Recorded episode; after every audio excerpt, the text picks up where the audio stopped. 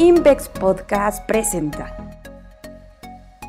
Hola, ¿qué tal? Soy Ricardo Aguilar, economista en jefe de Invex, y el día de hoy hablaremos sobre el ajuste en nuestros estimados de crecimiento para Estados Unidos y México en 2021. No solo ajustamos al alza el crecimiento estimado para la principal economía del mundo, también lo hicimos para el caso de México, sobre todo porque nuestro país, como principal socio comercial de Estados Unidos, se verá beneficiado por el fuerte crecimiento que registrará la economía norteamericana este año. Con más de 170 millones de vacunas administradas en Estados Unidos, las sorpresas económicas han sido muy positivas. Algunos indicadores, entre ellos los de más castigados durante la pandemia han alcanzado nuevos máximos históricos y no encontramos elementos que nos lleven a revertir o esperar que se revierta este pronóstico en el mediano plazo. A principios del mes de abril, se reportó una expansión de más de 900.000 plazas en la nómina no agrícola de marzo. Esto fue una cifra casi 250.000 plazas por encima de las esperadas por el consenso del mercado. Asimismo, el índice ISM de servicios, este que representa la percepción de los gerentes del sector sobre el ritmo de actividad económica también alcanzó un nuevo máximo histórico y no esperamos que este índice registre una corrección muy importante hacia adelante. En otras palabras, la economía de Estados Unidos se está recuperando a un paso muy acelerado y aunque esto se deba, obviamente, a estos estímulos fiscales tan importantes que se han inyectado a lo largo de los últimos meses, también esto ha sido gracias a este proceso de vacunación acelerada del que les hablo, que sin duda ayuda más a la economía que cualquier estímulo fiscal. La reapertura en Estados Unidos ha sido algo bastante destacable. En Texas, estado que representa alrededor del 10% de la economía de Estados Unidos, se han registrado ya levantamientos de las restricciones de una forma muy importante. En California, estado que representa el 15% de la economía norteamericana aproximadamente, es probable que en junio estas restricciones también se levanten. En general vemos cómo el proceso de vacunación acelerada ha inspirado confianza en la población no solo para consumir en las calles o asistir incluso algunos eventos deportivos que ya se están organizando en Texas. Vemos cómo este proceso de vacunación acelerada ha generado suficiente confianza para que la gente nuevamente salga a las calles a conseguir empleo. La expansión de la nómina no agrícola en marzo podría volver a observarse durante los siguientes meses, esto siempre y cuando el proceso de vacunación conserve el ritmo que actualmente presenta. Si bien el crecimiento podría continuar sorprendiendo al alza, también es importante destacar que la inflación podría ubicarse por encima de lo esperado.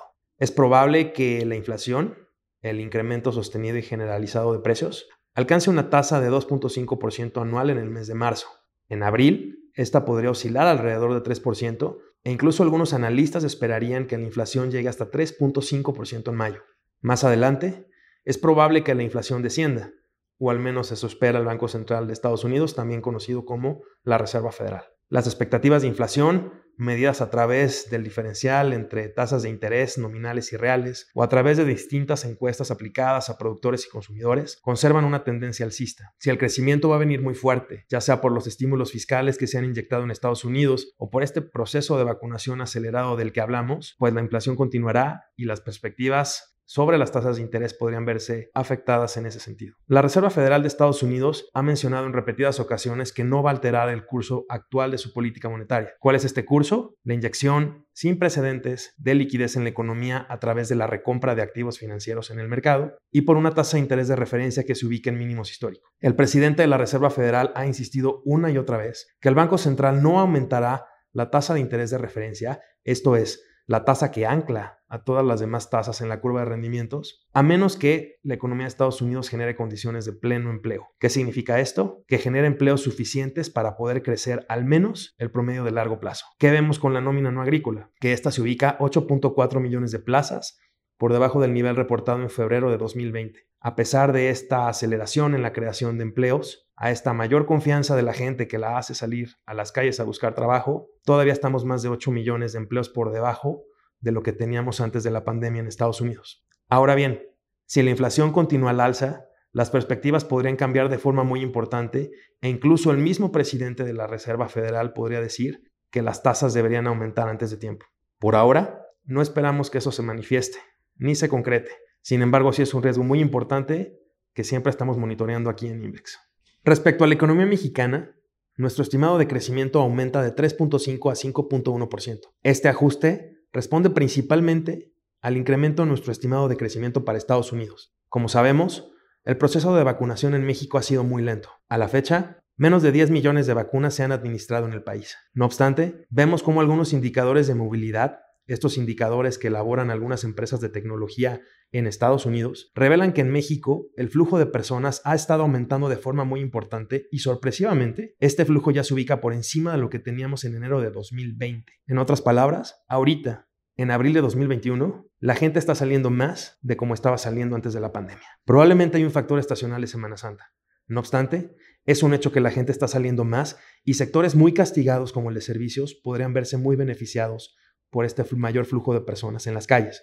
Respecto a la industria, no cabe duda que la mayor parte del crecimiento será impulsado por la aceleración de la economía norteamericana. Las exportaciones, podrían continuar sobre niveles muy elevados y anticipamos que otros flujos de divisas importantes como lo son las remesas de inmigrantes y también el flujo de turistas extranjeros al país será de los factores que apoyará el crecimiento de más de 5% que podría mostrar México este año. Es muy importante destacar que a pesar de esta fuerte tasa, pues la economía de México cayó 8.2% en 2020. ¿Esto qué significa? Que a pesar del crecimiento de 5.1% que podríamos observar este año de acuerdo con nuestros cálculos, no contrarrestamos para nada la histórica caída del PIB que observamos durante el año pasado. Recientemente, la Secretaría de Hacienda y Crédito Público estimó que la economía del país podría crecer hasta 6.3% en 2021. Consideramos que este estimado es muy optimista, sobre todo si el panorama para la inversión en México se mantiene frágil. ¿Por qué pensamos que el panorama para la inversión en México no es tan bueno? Porque recientemente,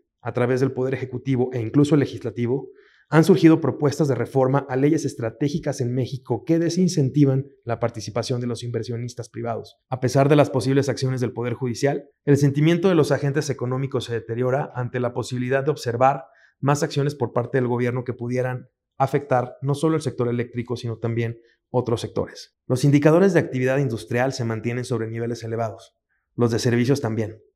Por otra parte, los indicadores de inversión, el gasto en construcción o la inversión en maquinaria y equipo, registran tasas anuales muy negativas. Es muy importante destacar en este caso que el deterioro de la inversión no solo responde a la pandemia. Desde 2019, la inversión fija bruta venía cayendo de manera muy importante. De ahí la relevancia de recuperar la confianza del sector privado. Sin inversión, el PIB de México no va a crecer a su potencial. Es muy importante que se creen las condiciones necesarias para que los inversionistas no solo recobren la confianza en las instituciones mexicanas, sino también estén dispuestos a arriesgar más. Con respecto al tema de la inflación, es un hecho que en México las expectativas del mercado no han aumentado tanto como en Estados Unidos. En el caso de nuestro vecino del norte, las expectativas se han disparado debido a los fuertes estímulos fiscales y monetarios que se han implementado en ese país. En México, con una política monetaria que ha sido bastante prudente y con la ausencia de estímulos fiscales significativos por parte del gobierno, las expectativas de inflación no se han visto deterioradas. Eso sí, han aumentado. ¿Por qué han aumentado algunas expectativas de inflación en México? Bueno, algunos precios como el del petróleo, de algunos granos u otras materias primas que son utilizadas en la producción han registrado un incremento importante debido a las expectativas de mayor crecimiento global.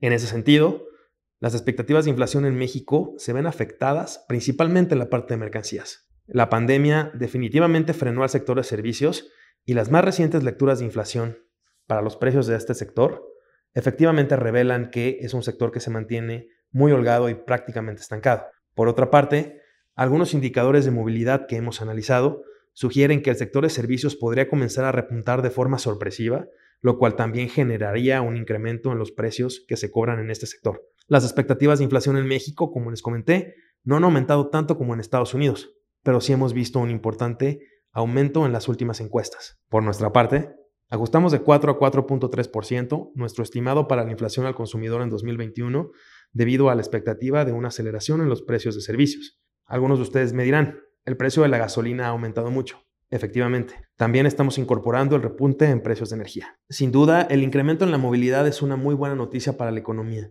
sobre todo para estos sectores más afectados por la pandemia. Esperamos que después de Semana Santa no se registre un incremento en los casos de coronavirus tan importante como aquel que vimos en diciembre, sobre todo si un porcentaje de la población ha sido vacunado, por más bajo que este sea. Continuaremos analizando el flujo de información económica. Como comentamos al principio del podcast, las sorpresas positivas podrían continuar. En caso que el estimado de crecimiento de Estados Unidos vuelva a aumentar, no descartamos un nuevo ajuste en nuestro estimado de crecimiento para México. Por ahora, hay muchos riesgos. Si bien no esperamos que haya un rebrote de coronavirus importante después de las vacaciones de Semana Santa, tampoco descartamos que este se dé. De igual manera, nada nos garantiza que el proceso de vacunación en México va a mostrar una aceleración tan importante como la que vemos en Estados Unidos. También para la inflación hay muchos riesgos. Si la actividad económica sorprende por su buen desempeño, es probable que los precios se mantengan al alza y que la inflación se mantenga persistentemente por encima del intervalo objetivo de Banco de México. Este intervalo que va de 2 a 4%. Si la inflación se mantiene persistentemente por encima de los objetivos de los bancos centrales, no solo el Banco de México, pero la Reserva Federal y otros bancos en el mundo deberán replantear los niveles de tasas y es probable que el siguiente movimiento sea de alza. Un incremento en las tasas de interés que permita contener el avance de la inflación sin duda generaría restricciones para el crecimiento no solo en México sino en otros países. Este es un riesgo importante, un riesgo que analizamos y sin duda un riesgo que se podría manifestar durante los siguientes meses. Por mi parte sería todo, soy Ricardo Aguilar, economista en jefe de Invex. Por favor, cualquier duda, háganmela llegar al correo análisis.invex.com, donde con gusto podremos contestar a todas sus preguntas. Muchas gracias. Visita nuestro sitio web invex.com. Síguenos en LinkedIn y en Twitter, arroba invex